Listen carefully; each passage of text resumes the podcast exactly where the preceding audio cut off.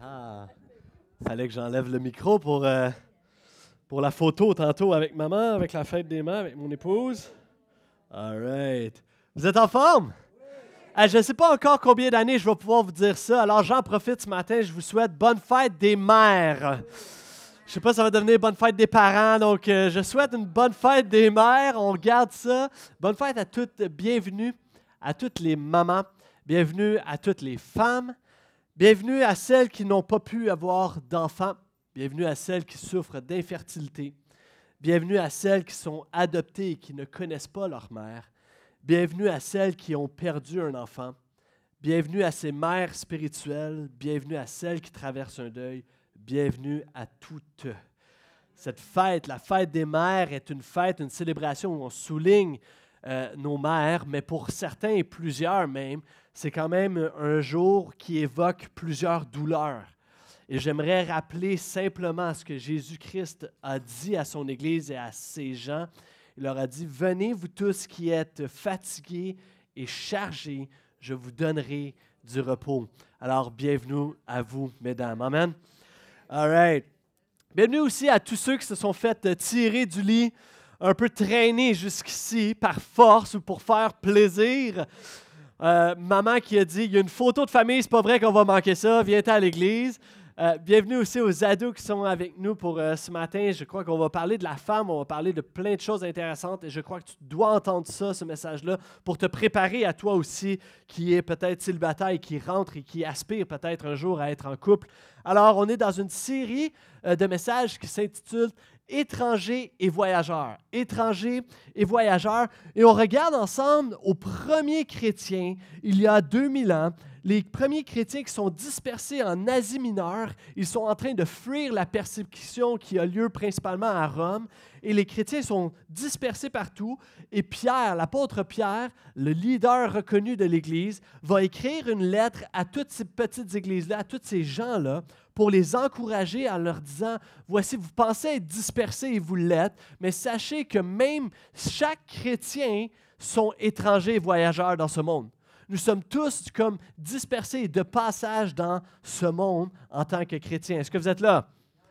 Et en tant qu'étrangers et voyageurs, Pierre va nous enseigner plusieurs choses, comme quoi nous sommes des témoins de Jésus. Nous sommes des représentants de Jésus ici sur cette terre. J'ai un de mes amis, est courtier immobilier, puis euh, il traîne. En fait, il a toujours peur de rencontrer dans son milieu, ou du moins quand il est en dehors du travail, il a toujours peur de rencontrer un banquier ou un client ou ça, et, de ne pas être habillé d'une manière appropriée.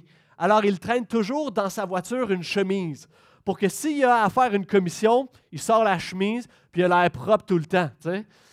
Et, c'est très superficiel, mais en même temps, il veut être un bon représentant. Est-ce que tu me suis? Nous voulons être de bons représentants d'une manière authentique. Nous voulons être des représentants de Jésus-Christ. Et c'est, ce que Pierre va enseigner. Il va dire, vous êtes appelés à être des témoins de Jésus. Et ça va faire en sorte que vos relations vont être différentes. Il va, et on l'a vu la semaine dernière, il va parler de le chrétien qui a une soumission, retiens ce mot-là, soumission aux autorités. Donc, il va encourager les chrétiens à être de bons citoyens. Ils ont une soumission à leur maître parce que plusieurs étaient esclaves, donc il va les enseigner à être de bons travailleurs. Et tout ça pour rendre témoignage à la gloire de Jésus. Donc aux autorités, aux patrons, puis il va devenir, il va s'emmener de plus en plus euh, euh, personnel. On va voir ça dans quelques instants. Il y a un prof en, sociologie qui s'appelle euh, Rodney Stark et je fais référence souvent à son livre qui est incroyable.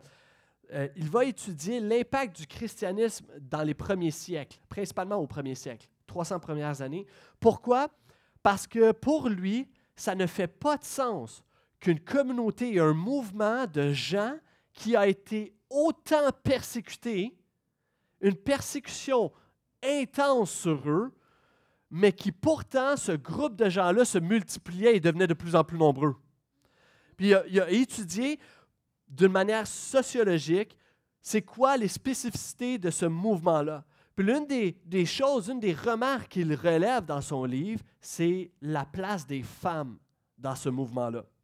Parce qu'à l'époque, les femmes étaient tout simplement une propriété, étaient tout simplement un bien, comme un objet, si on veut.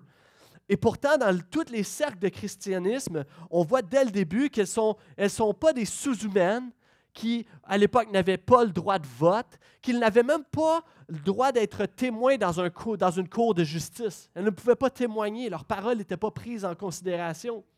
Et dans les mouvements chrétiens, par contre, tout à l'opposé, elles sont en dignité et on voit dans tous les écrits qu'elles deviennent une partenaire complémentaire dans les couples et dans les foyers. Et ça, c'était révolutionnaire. Et c'est pourquoi le titre de mon message, c'est Pierre enseigne aux femmes qu'elles sont différentes. Nous sommes et nous avons parmi, parmi nous, encore aujourd'hui, des femmes différentes. Amen? Il va relever, on va relever au travers les sept prochains versets qu'on va lire ensemble, trois marques trois marques d'un impact potentiel sur notre culture encore aujourd'hui en tant que chrétiens et surtout en tant que chrétiennes qui sommes étrangères et voyageuses. Amen? C'est un texte bien spécial. Si tu as des notes, si tu prends des notes, je t'encourage à le faire ce matin parce que texte bien spécial, j'ai beaucoup de choses pour toi. On va tenter d'y aller rapidement. Et à première vue, le texte qu'on va lire ce matin, vous allez voir, à première vue, ça semble très réducteur, mais pourtant, je vais enseigner à quel point c'est révolutionnaire. C'est un texte extraordinaire. Est-ce que vous êtes prêts? Come on, chapitre 3, verset 1. On saute ensemble, en l'occasion de cette fête des mères, ce texte biblique de la parole de Dieu.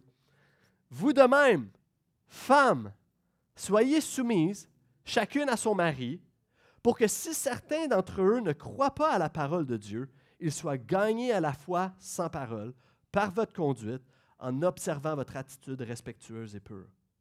Dernièrement, je parlais cette semaine avec des, des collègues pasteurs puis qui, nous demandait OK, c'est quoi tu prêches ce dimanche, la fête des mères? C'est quoi qu'on on partageait un peu qu'est-ce qu'on allait prêcher? Puis quand j'ai dit qu'on allait prêcher un Pierre 3, il était comme Mais vous êtes fous, guys, pourquoi vous faites ça? Qu'est-ce que vous faites à prêcher ce texte-là à la fête des mères Parce que ce texte-là peut en faire grincher certains.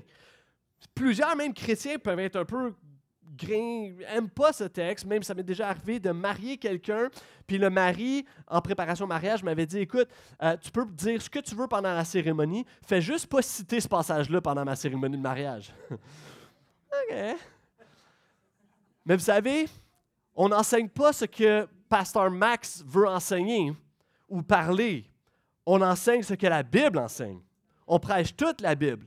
Et on croit que ce texte-là génère beaucoup d'incompréhension.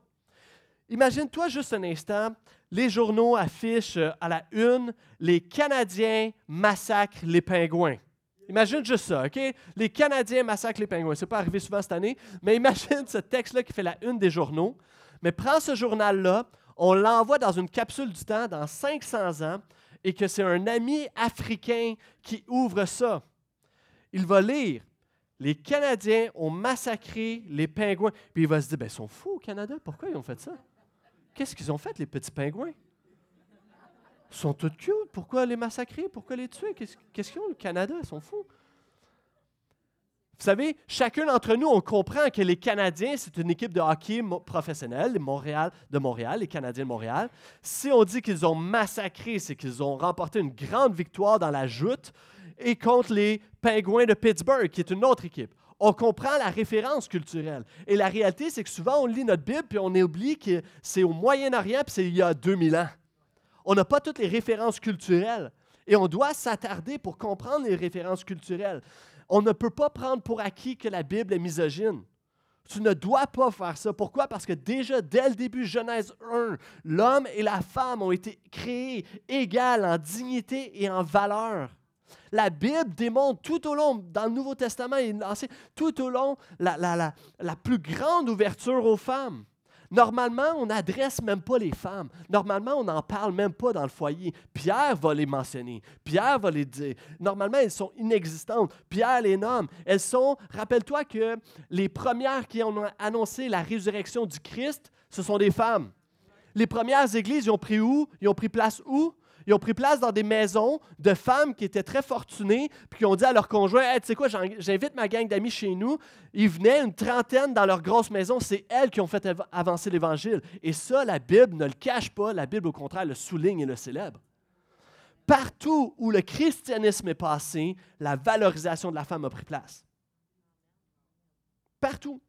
Partout. Et même encore aujourd'hui, où le christianisme est, la femme est valorisée. Alors qu'elles étaient inexistantes, on n'en parlait pas, là, il va l'inclure, il va en parler. Il va parler de l'influence de la femme dans le couple. Le premier problème que Pierre adresse, c'est que plusieurs femmes vivaient dans des maisons avec des conjoints qui n'étaient pas des disciples de Jésus. Donc, ils vivaient avec des, non-chrétiens. Peut-être que c'était deux non-chrétiens, puis je vais aller rapidement là-dessus, mais deux non-chrétiens, puis un jour, ben, il y en a une qui, a une fraîche révélation, rencontre Jésus-Christ, sauvée par la grâce de Jésus, commence à suivre Jésus, et là, ça change sa vie, et ça, ça apporte toutes sortes de défis dans le couple. C'est la même réalité encore aujourd'hui. Hein? Pierre, parle d'un conjoint chrétien avec une, une conjointe, une femme chrétienne avec un conjoint qui est non chrétien. On en voit plein. Encore aujourd'hui, des gens qui décident de, sont célibataires, décident de rentrer en relation, fréquentation et dater un non-chrétien et ils vont tenter de bâtir ensemble c'est quelque chose que je déconseille, mais c'est pas quelque chose qui, est interdit ou quoi que ce soit. C'est juste que tu es en train de bâtir avec deux fondations totalement différentes. C'est extrêmement difficile, ça va apporter des défis. Mais tu peux le faire, tu peux avoir du fun. Mais, mais ça apporte des défis différents et tu as besoin d'une grâce additionnelle. Tu as besoin d'apporter des fois des discussions difficiles avec ta, ta conjointe parce que tu as pris cette décision-là d'avancer dans une relation avec une non-chrétienne ou un non-chrétien. Alors ça apporte toutes sortes de discussions difficiles parce que vous ne bâtissez pas sur les mêmes fondations tu bâtis sur Jésus-Christ, puis l'autre bâtit sur quoi que ce soit d'autre. Alors, tu n'as pas les mêmes fondations, tu as besoin d'une grâce additionnelle, de beaucoup de discussions et de la prière. Et parfois même, on voyait aussi deux gens, deux personnes qui étaient chrétiens, en apparence du moins, et allaient à l'église, euh, servaient, étaient là, présents, tout ça. Deux chrétiens, puis après quelques années de mariage, pour un concours de circonstances, il y en a un qui finalement quitte l'Évangile, ne persévère pas, pour des raisons différentes. Et plus souvent qu'autrement, statistiquement, ce qu'on voit dans notre société, c'est les maris. Marie qui, au, début, ah ouais, il venait à l'église, tout allait bien, mais là, oups, il a arrêté, il a lâché. Qu'est-ce qu'on fait avec les enfants? Et ça apporte toutes sortes de situations difficiles. Ces situations-là étaient là il y a 2000 ans et sont encore là aujourd'hui. Et, imagine juste un instant, la lettre de l'apôtre Pierre arrive à l'église, ils lisent la lettre ensemble, OK? Euh, ils parlent de femmes qui sont avec des non-chrétiens, avec un, un conjoint ou une conjointe non-chrétien. L'Église sait de qui Pierre parle, à qui il fait allusion. C'est pas moi? Ah, mais ouais. C'est Madeleine. Madeleine est seule. Son conjoint n'est pas à l'Église. Peu importe la raison. Puis en fait, Pierre adresse cela pour que l'Église en soit consciente, pour que l'Église prie pour ces femmes-là, soit avec elles, pour que l'Église prenne soin, soutienne, encourage. Et de la même manière, si tu vis ces situations-là où que tu es seul à l'Église, puis c'est une douleur que ton conjoint ou ta conjointe ne, ne, ne suive pas Jésus, j'aimerais te dire, tu n'as pas à en avoir honte. Au contraire, en tant qu'Église, nous sommes une famille de Dieu, nous voulons prier avec toi, intercéder avec toi et nous voulons être avec toi dans cette situation-là. Amen. C'est ce que Pierre encourage, c'est ce que Pierre parle. Il va dire donc à ces femmes-là, même si tu es avec un conjoint non chrétien, honore-le. Il va parler de la soumission et le problème, c'est que la soumission, c'était, c'était commun en fait, c'était juste normal d'être soumis à l'homme, au père de la famille. Mais le problème, c'est que lorsque les gens se soumettaient à l'époque, ils étaient aussi soumis à ces dieux, aux croyances du père, aux croyances de l'homme. Alors là, elle, qui vient juste de rencontrer Jésus, qui veut suivre Jésus, il y a plein de conflits dans les croyances. Et la solution, selon Pierre, alors que les chrétiens sont libérés, affranchis en Jésus, Amen. On est libérés de toutes choses. Alors, euh, le problème, ce n'est pas la solution, ce n'est pas de provoquer une rébellion face à son conjoint. C'est pourquoi Pierre va dire, Mesdames, ayez cette réaction contre nature, cette réaction divine de réagir avec amour et respect envers votre conjoint, même s'il est non-croyant. Alors, quoi faire? Si tu es ici et tu es non-chrétien, tu t'es fait traîner ton, par ton, ta conjointe ou ton conjoint, et puis tu évalues le christianisme, est-ce que ça apporterait un bénéfice à ta vie ou pas? Bienvenue. On respecte ça, super, évalue, good, pas de problème avec ça. Si tu es chrétien, tu es appelé à rendre témoignage dans ton couple. Et tu as besoin de la grâce de Dieu pour le faire. Mais à influencer, à rechercher, à témoigner, à parler de Dieu dans ton foyer, à, lire ta Bible à la vue de ton foyer, à peut-être mettre de la louange dans ton foyer, à peut-être même offrir un livre à ton conjoint ou ta conjointe pour qu'il cherche et qu'il soit curieux. Mais cela dit, tu ne peux pas le pousser, tu ne peux pas le culpabiliser, tu ne peux pas le manipuler, tu peux juste intercéder. Et Pierre va aller plus loin, il va dire, ce que tu dis est moins puissant que ce que tu fais. C'est pourquoi il va dire, il va parler de votre conduite. Hein, pas, tout ce que tu dis à ton conjoint, il va parler de votre conduite, comment tu agis. Et c'est ça la différence des femmes qui suivent Jésus. Les femmes, là, vous êtes comme des poches de thé. Tu ne sais pas à quel point la poche de thé est forte, est puissante, elle a du goût, tant qu'elle n'a pas été dans l'eau chaude. Puis a de ces femmes, tu es dans un foyer où c'est chaud, que c'est difficile, mais c'est là qu'on voit toute la force, le caractère que Christ fait en toi. Alors lâche pas. Amen. Il va dire ça afin de le sauver. Pierre dit afin de le sauver, afin qu'il vienne à, Dieu. Alors, ce n'est pas l'idée de se conformer au Dieu du mari, non, mais soit un témoin de service, de grâce, d'amour, même au milieu parfois de la tempête, même au milieu de l'injustice, à l'image de Christ. Comme Christ a été serviteur de tous, même jusqu'à être injustement, injustement cloué à la croix. Et l'idée, c'est cette idée d'avoir ce service de cœur de serviteur hein, envers son foyer. Et il y a 2000 ans, ce n'était pas facile, puis encore aujourd'hui, ce, n'est pas facile pour toi. Il y a des gens que ton mari résiste à l'Évangile, même peut-être ridiculise, insulte, peut-être qu'il y a même une hostilité tellement forte que tu peux même plus en parler dans ton foyer. Ne désespère pas, tu as une arme puissante et c'est celle du témoignage de ta vie. Et Pierre va dire, la soumission, justement, c'est ce témoin, la soumission est une arme puissante, une arme puissante de mission. Amen. Allez, on va continuer, on va continuer, je vais vous avoir. OK. Le premier problème, il adresse les, foyers avec chrétiens et non chrétiens, mais il dit voici la soumission. Et, ce mot-là fait grincer des dents plusieurs d'entre nous, plusieurs femmes, mais aussi des hommes, et on le comprend mal. Rappelons-nous, la soumission, c'est être sous la même mission. C'est être sous la même mission. Ce n'est pas l'image d'un tapis, ce n'est pas l'image d'être écrasé, de ne pas avoir de voix, ce n'est pas l'image d'avoir une absence de communication dans le couple, surtout par rapport aux prises de décision. Ce n'est pas non plus une soumission par rapport à ta sexualité. Ça n'a aucun rapport avec le consentement. OK? Ce n'est pas non plus de la manipulation, ce n'est pas une dictature, ce n'est pas pour vous, mesdames, être passive et permettre d'être exploitée. Loin de là. Au contraire même. Si tu es dans ton foyer et que tu souffres seul, que tu vis de l'abus, que ce soit verbal, physique ou autre, psychologique, sors de là. Sors de là. Si ta vie est en danger, appelle la police. Si tu as besoin de ressources, il y a des excellents organismes dans la région, parle-nous-en. Tu n'as pas à en avoir honte. Au contraire, Pierre parle de ça justement pour qu'on prenne soin de toi. Et vous savez, tu peux venir m'en parler, ça va me faire plaisir. J'ai déjà eu à confronter des gars sur ce sujet-là. Aie pas crainte. Viens, sors de là, on va t'aider. Il y a une église qui est là qui va prendre soin de toi pour que tu ne vives jamais, jamais ces difficultés-là. Il va parler d'une soumission qui est en fait sous la même mission.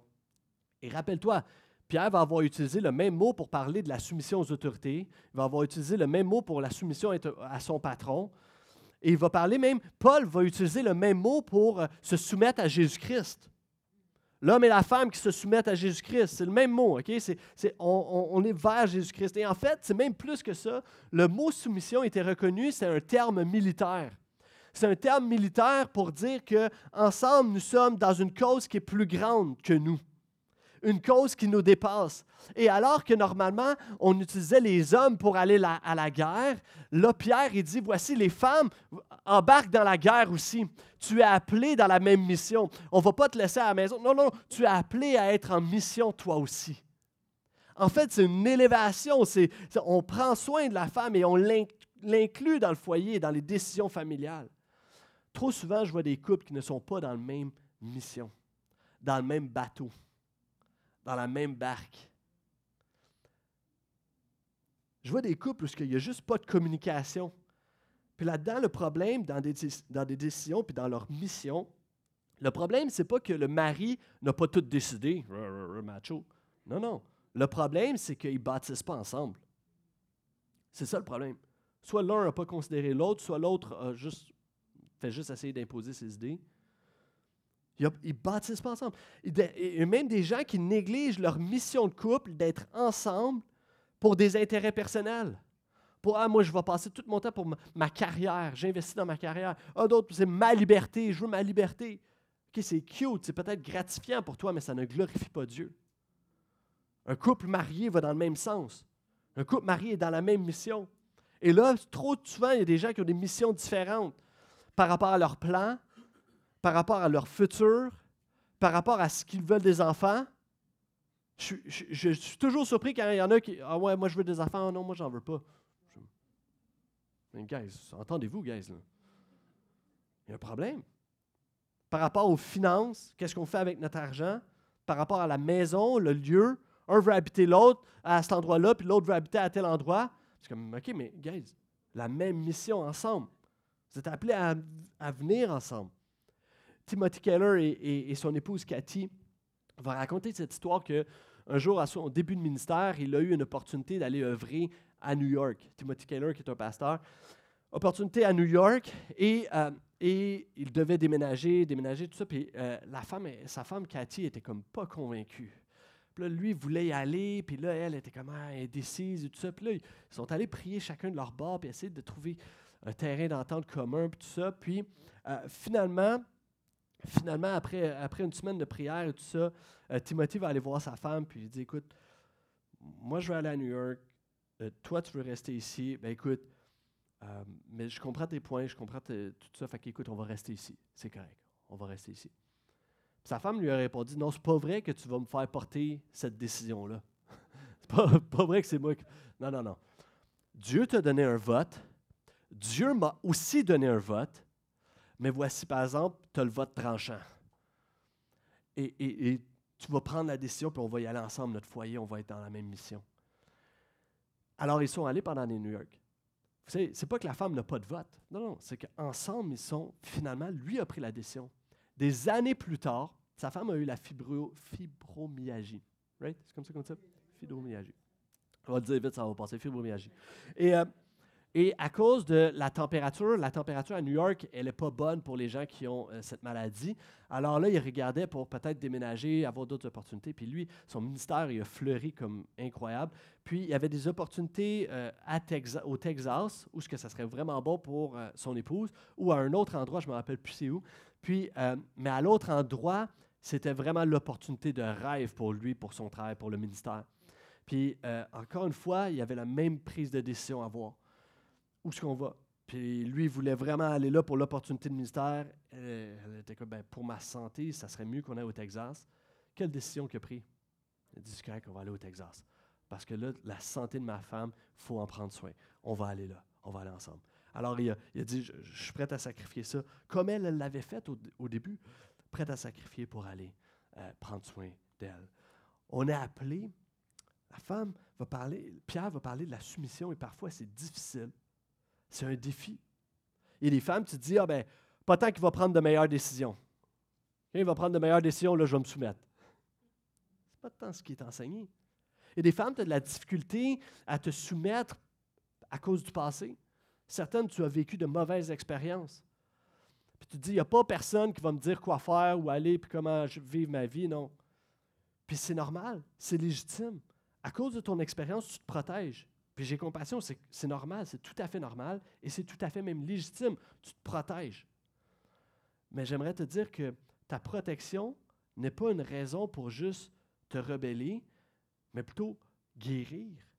Réalise que tu peux guérir que Dieu a un beau plan pour toi et que tu peux lui faire confiance que Dieu va te protéger. Que tu ne vas pas subir quoi que ce soit, une relation comme tu as vécu dans le passé. Non, Christ est avec toi et Dieu va t'amener à influencer ton conjoint.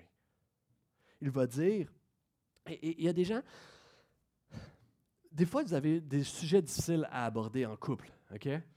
Puis, euh, puis il faut se confronter, il faut en parler. Puis il y en a certains dans des couples, dans des foyers, ça devient des discussions explosives. Ça crie, ça s'insulte, ça se rabaisse, ça ne s'écoute pas, ça ne se maîtrise pas, ça, ça, Et tout ça peut être désamorcé par une bonne attitude. C'est pourquoi Pierre va dire, ayons une attitude respectueuse et pure. Alors à toi qui vis ces situations-là difficiles, ce défi de, de soumission, lâche pas. Lâche pas, je veux t'encourager dans ton couple, je veux t'encourager à, fortifier, à aller dans la même mission pour la gloire de Dieu, vers Christ, toujours pour glorifier Christ. Vas-y, lâche pas. Ça me fait penser à cette parabole de, deux grenouilles ou deux souris, je ne me rappelle pas. Mais euh, les deux tombent dans un bol de lait. Puis les deux sont pris dans le bol de lait. Puis là, euh, les deux sont là, puis ah, on, va, on, va, on va se nailler, puis tout ça. Puis ils sont en train de couler. Puis là, à un moment donné, les deux essaient de, se dépatouger pour sortir de là. Puis là, il y en a une, elle dit Je suis plus capable, je suis plus capable, on, va on va tous mourir. Puis c'est fini. Alors je me laisse, j'abandonne, j'arrête. Puis elle se laisse se noyer, puis elle meurt.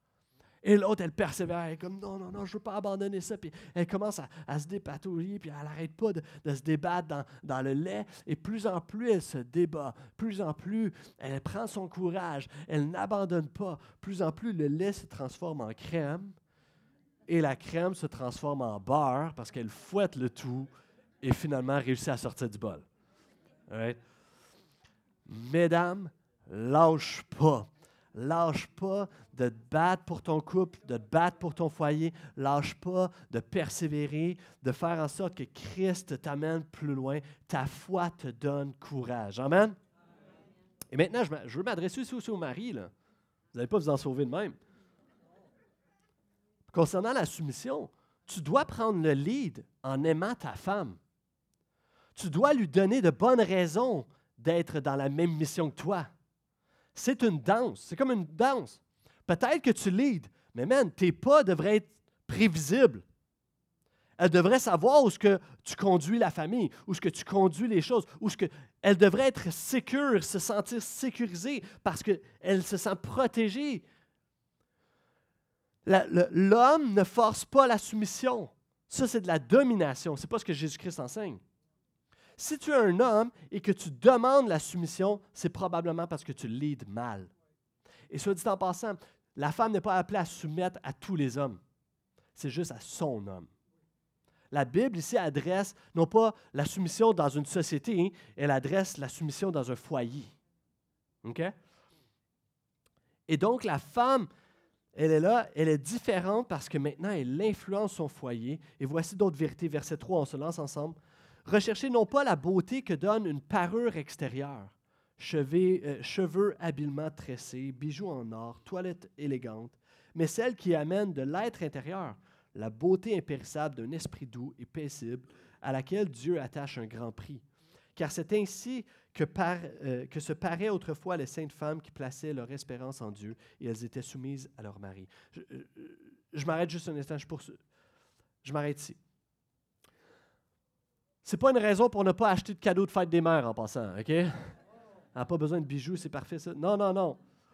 Le point ici, ce n'est pas de bannir euh, la mode ou les, cheveux tressés, tout ça, ça, ça deviendrait juste être légaliste.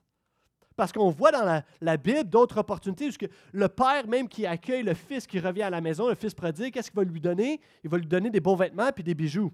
OK? Donc, c'est pas d'anéantir et de bannir tout ça, non. Ce que Pierre est en train d'enseigner, c'est la valeur supérieure de la beauté intérieure. Lis ça.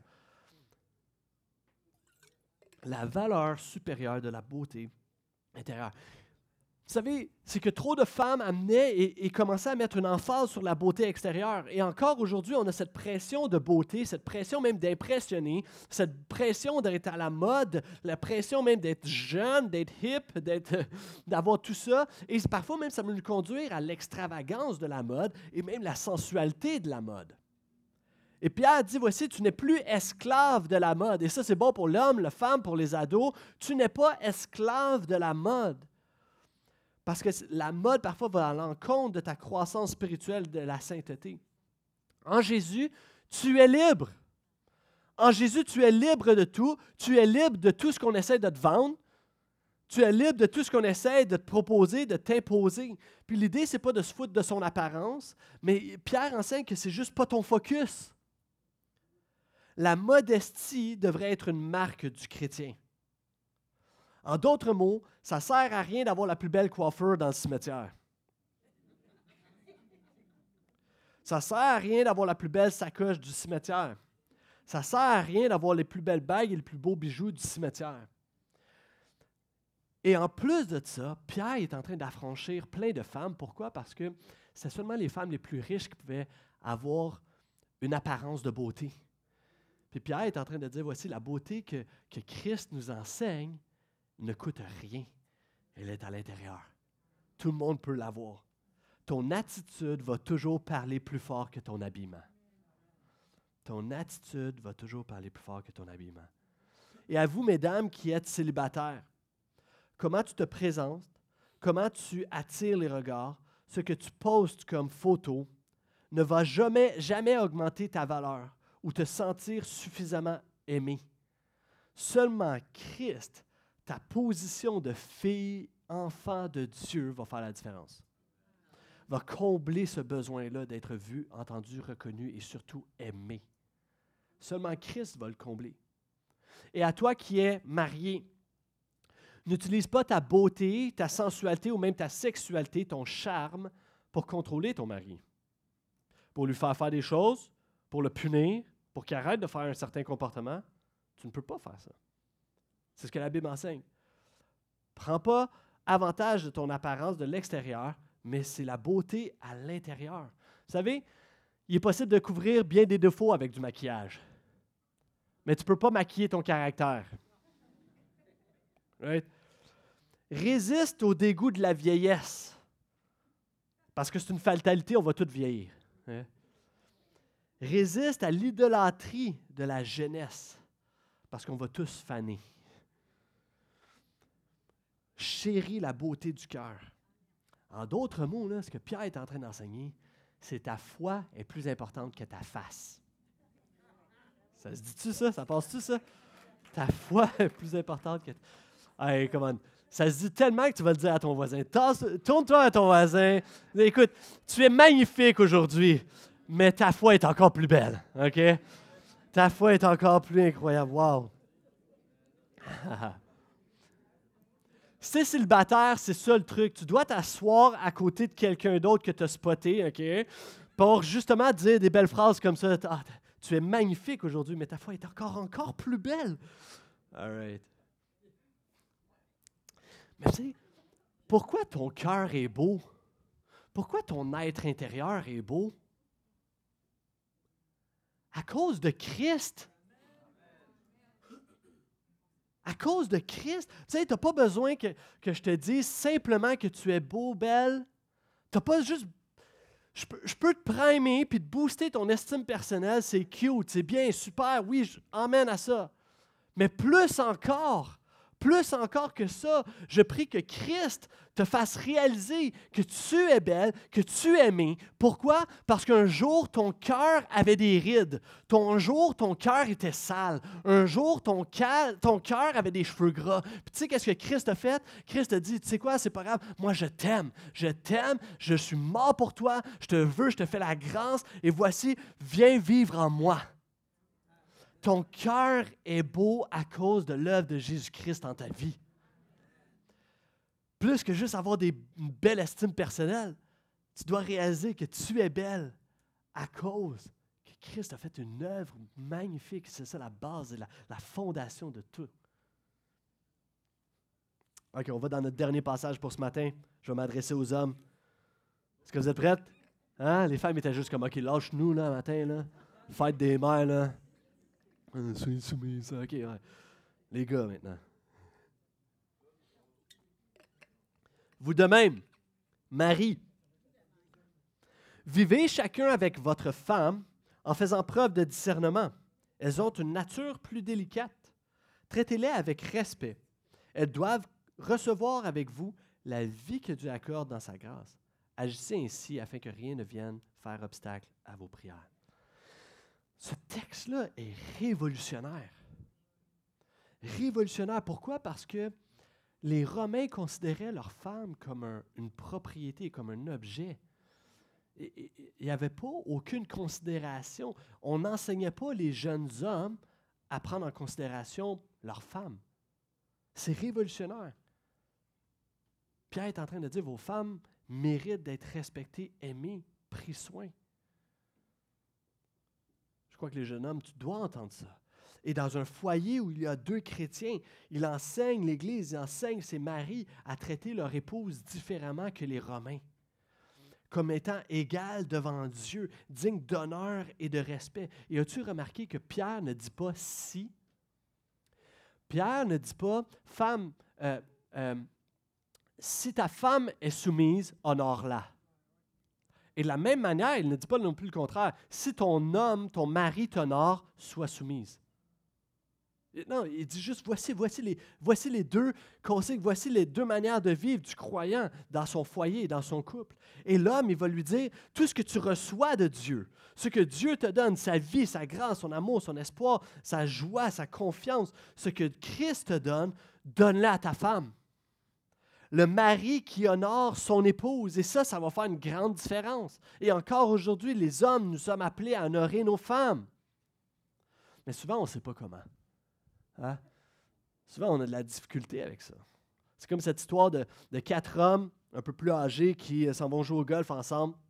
Puis arrivent à un trou, puis tout ça, puis il y, en a, un qui se prépare pour faire son premier coup, son lancer, son départ. Puis là, il arrête. Puis là, tout à coup, il voit au loin, il remarque une voiture, comme une, voiture noire, une limousine. En fait, c'est un corbillard. Longue voiture, puis là, il s'arrête. Prend un temps de réflexion, enlève sa petite casquette, puis juste prend un temps de respect pour le corbillard qui passe. Puis, euh, alors qu'il est passé, euh, ses amis sont un peu surpris de sa réaction. Ils disent Voyons, on est en train de jouer au golf, t'arrêtes. C'est un gros geste de respect pour un défunt, tu sais, quelqu'un qui est mort. Puis il dit, écoute, merci, merci pour les compliments. Il dit, écoute, c'est sûr, ça, ça vient me toucher, c'est quand même, euh, je pense que c'est quand même la moindre des choses. Ça fait quand même 35 ans qu'on a été mariés, là.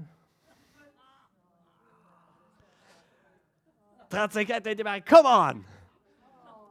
Parfois, l'homme ne sait pas comment bien honorer sa femme. Est-ce que tu me suis? On a de la difficulté alors voici comment. Voici comment un homme peut honorer son épouse. Est-ce que vous êtes prête? Comment, si tu prends des notes, là, je vais y aller en rafale. Fait que tu es prête? OK? Vas-y, en rafale. Premièrement, ça dit Marie, vivez chacun avec votre femme. Honore ta femme. Comment? Marie-la. Comment? Première chose, marie-la. Engage-toi envers cette alliance profonde devant Dieu. Ah ouais, mais moi, j'ai pas 15 000 puis ça va bien en ce moment, puis j'ai pas 15 000 Hey, come on! Ça va te coûter vraiment pas cher, inquiète-toi pas. On va venir dans le bureau, toi, moi, puis elle, famille, proche, témoin, on va faire ça. Ça va pas être, ça va pas être long. Là. OK? Va au palais de justice, ça te coûtera pas cher. Marie-la. OK? Fais juste la marier, t'engager envers elle. Chasse les insécurités de est-ce que je vais, est-ce que je le perdre? Est-ce qu'il va s'en aller? Est-ce qu'il va aller voir? Que... Non, non, non. Chasse ça, engage-toi, l'alliance, marie-la. Amen? Pierre va parler d'une preuve de discernement. Comment tu peux l'honorer? Un autre moyen, deuxième. Preuve de discernement, c'est de tenter de la comprendre, de discerner. Faire preuve de discernement, c'est d'essayer de la comprendre, de se mettre dans ses souliers. C'est quoi vivre avec moi? T'as-tu déjà posé cette question-là? C'est quoi de vivre avec moi? Un égoïste, un orgueilleux. C'est quoi de vivre avec moi? Elle, mets-toi dans ses souliers. Peut-être qu'elle travaille. Si elle est sur le marché du travail, bien, ça, peut générer plein de stress au travail. Si vous avez la grâce d'avoir des enfants, bien, il y a plein, de défis qui viennent avec la maternité.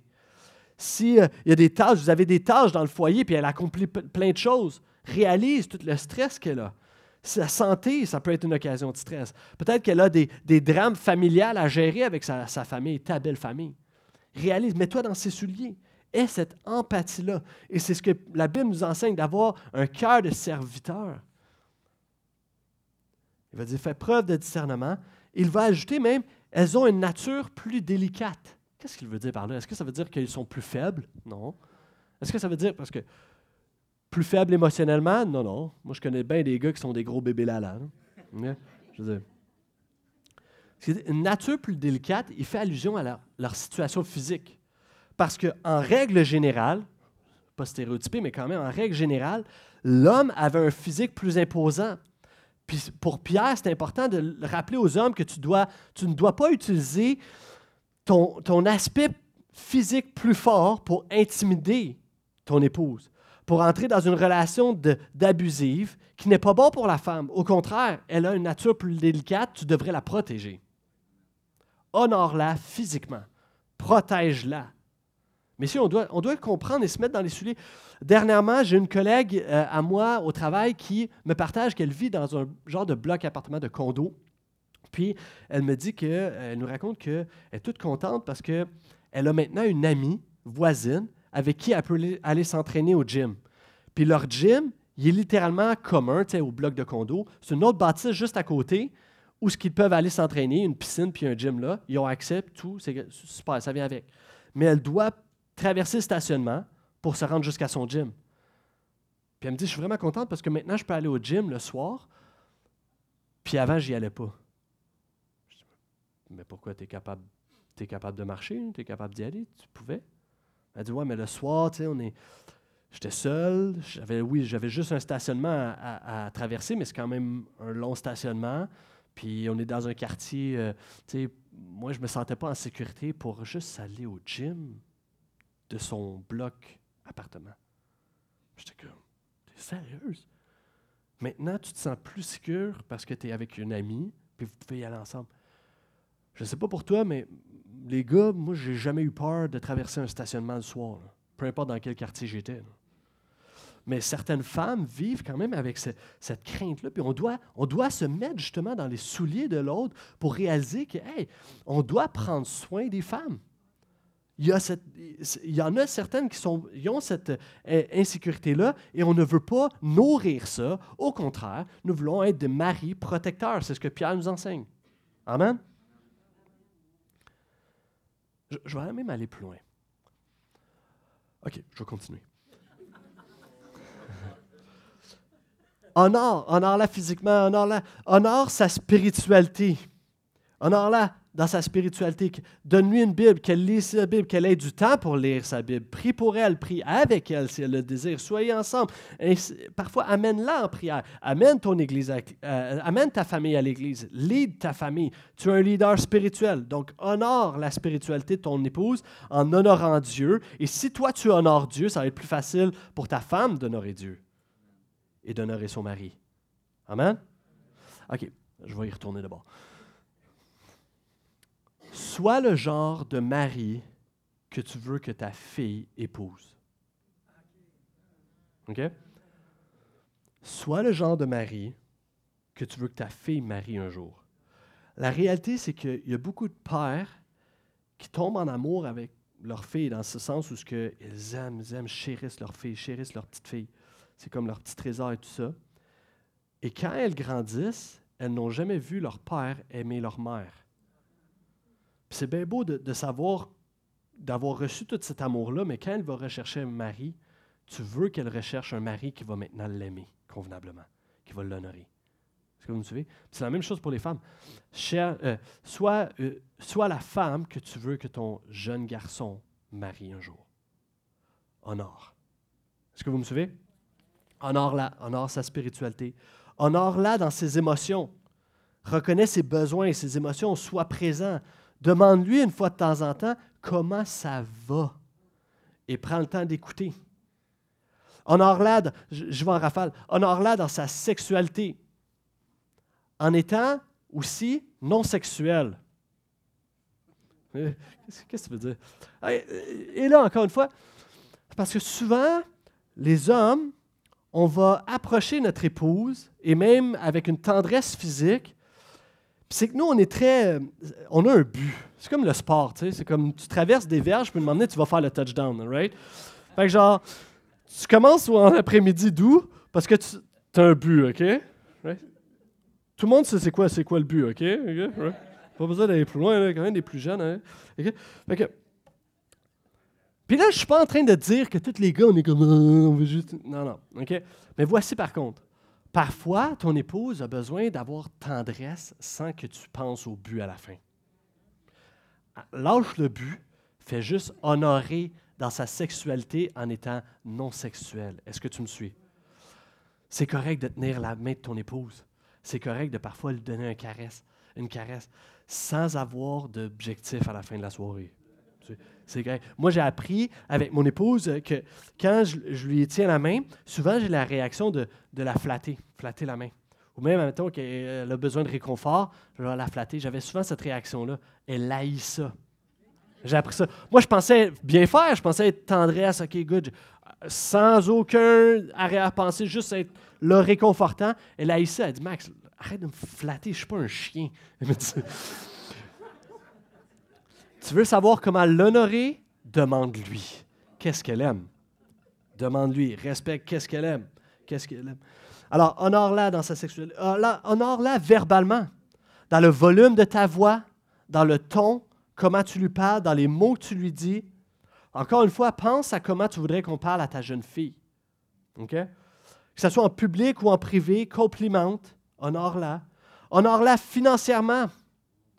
Sois pas paresseux égoïste, tu penses juste à tes divertissements, puis ah, il faut acheter. C'est important, la priorité, c'est d'acheter le nouveau Zelda. Je veux dire, ta priorité, si ta femme dit que c'est d'acheter une nouvelle balayeuse, c'est peut-être qu'il faut acheter une nouvelle balayeuse. Tu me sais? Oh, wow! J'ai piqué une coupe de gars, là. Zelda? Tu t'attaques aux jeux vidéo, Max? C'est pas ton argent, vous êtes un, c'est votre argent. Vous êtes ensemble en or là financièrement. Puis, on n'en pas non plus en contrôlant les finances. Ça, ce n'est pas honoré. Vous êtes ensemble. Travaille fort, planifie ensemble, dépensez sagement, puis donnez généreusement. Voici, conseil de finances. 101. Je vais inviter les musiciens à venir me rejoindre. Honore-la. Honore-la dans la parentalité. Pourquoi? Parce que les enfants veulent créer la guerre dans nos foyers. Elle veut, les enfants naturellement veulent diviser les parents. Pas plus tard qu'hier, mon fils demande quelque chose à ma, femme. Ma femme répond non. Viens me voir, j'ai aucune idée de la décision. Il vient me voir papa. Moi, je dis, bah ouais. Comme, ouais, papa dit oui. Attends, attends, attends, attends, attends, attends, attends, attends, attends, attends, attends, attends. Attends, attends, attends, je sens qu'il y a une, victoire trop facile ici. Qu'est-ce qui se passe? Puis, en or là, dans sa parentalité, soyez ensemble dans les mêmes décisions. Puis, puis euh, parce que sinon, ce que ça fait, des fois, il y a des couples que vous pognez une chicane, puis vous allez regrouper vos petits soldats derrière chacun des côtés. Tu vas vouloir ta fille, lui va vouloir le gars, puis, hein, puis il embarque dans la chicane. Non, vos chicanes, vous les réglez ensemble, sans les enfants. Honore la parentalité. Implique-toi dans la discipline familiale. Tu n'es pas juste le papa le fun, papa gâteau. Implique-toi. Dans l'éducation, implique-toi. Que je continue. Honore Dieu, honore-la constamment. Vous savez, Dieu est fidèle. Dieu est constant. Dieu ne change pas. Bien, toi aussi, à l'image de Dieu, sois constant. Ne change pas. C'est pas normal que ta femme se réveille puis elle ne sait pas avec qui elle est mariée aujourd'hui. Est-ce qu'elle est mariée avec le gars qui est super joyeux, super positif, ou est-ce qu'elle est mariée avec le grincheux? Sois constant. Honore-la de cette manière-là. Et tout ça, toutes les manières d'honorer nos épouses, nos femmes et les femmes, c'est un défi. Amen. C'est un défi pour chacun. C'est un défi pour chaque homme. Ça me fait penser à cette histoire d'un ange qui va voir un homme, puis euh, il lui dit Écoute, je vais accomplir, je vais euh, répondre à ta plus grande requête. Donne-moi ta plus grande requête, puis je vais y répondre. C'est une histoire, OK? C'est pas dans la Bible. ah, quel livre, ça? Non, non. Alors, l'ange va voir l'homme, puis il lui dit Voici ta plus grande requête, puis il dit ah, Il pense, J'ai toujours rêvé d'aller en Europe mais j'ai peur de l'avion. Alors, ma requête serait que tu puisses construire un pont du Canada jusqu'en Europe. Ça serait incroyable. Un pont traversant l'océan, comme ça, moi, j'ai peur d'aller en avion, je vais pouvoir aller en Europe. Super. L'ange est comme, wow. Un pont qui traverse l'océan, ben, un peu gros. Écoute, c'est trop une grande requête. Je m'excuse, mais choisis autre chose. Puis là, l'homme, il est comme, ah, OK, OK. Ah, il dit, je sais, je sais. Euh, j'aimerais ça comprendre ma femme. Parce que souvent, les hommes et les femmes, on est différents. Puis des fois, j'ai de la misère juste la comprendre. On a de la misère à être sur la même longueur d'onde. J'aimerais vraiment ça comprendre ma femme, là, vraiment bien. Puis là, je la regarde puis il dit, écoute, euh, tu veux combien de voix sur ton pont? Deux voix ou quatre voix sur ton pont? On va, on va s'arranger. Ça va être plus facile. Vous savez, je, crois au mariage. J'aime faire des mariages. Je crois au mariage. Je crois que dans le mariage, nous avons cette opportunité de, de ressembler à Jésus-Christ. Chacun d'entre nous, on a cette opportunité de, de servir comme Jésus, de s'abandonner, l'abandon de soi, d'aimer, de, faire grâce, de pardonner, de s'humilier comme Christ. Je crois au mariage et je crois que nous pouvons vivre un mariage biblique solide qui va élever non pas seulement des femmes différentes, mais aussi des couples différents dans notre société. Est-ce que je peux entendre un amène à ça? J'inviterai à vous lever, on va aller dans la louange dans quelques instants juste terminer avec cette dernière histoire.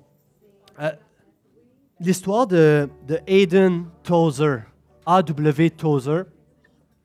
Juste terminer avec cette histoire. A.W. Tozer, plusieurs le connaissent, c'est un homme, un pasteur qui a écrit des livres reconnus. Euh, c'est un, un, auteur, il a été mentor pour plusieurs. Incroyable, il a écrit des dizaines de livres, super connu. Et cet homme-là est mort en 1963 et son épouse, Ada, a remarié un homme qui s'appelle Léonard Odam.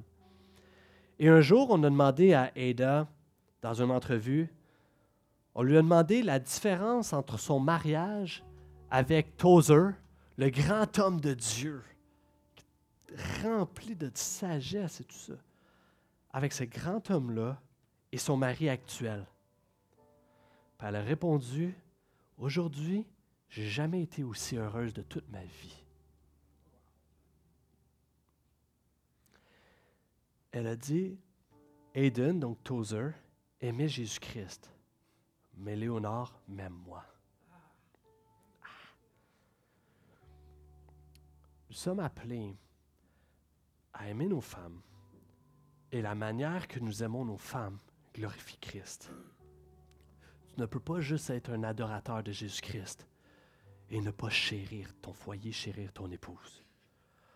Nous sommes appelés à aimer dignement, à l'image de Jésus-Christ, nos femmes. Comme Christ est mort pour l'Église.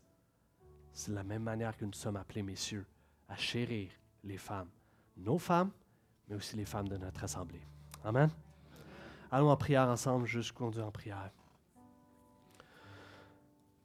Père éternel, je veux prier pour euh, chaque homme et femme, chaque couple, que nous puissions être élevés par ta grâce, Saint Dieu, à te servir l'un et l'autre ensemble, dans une unité.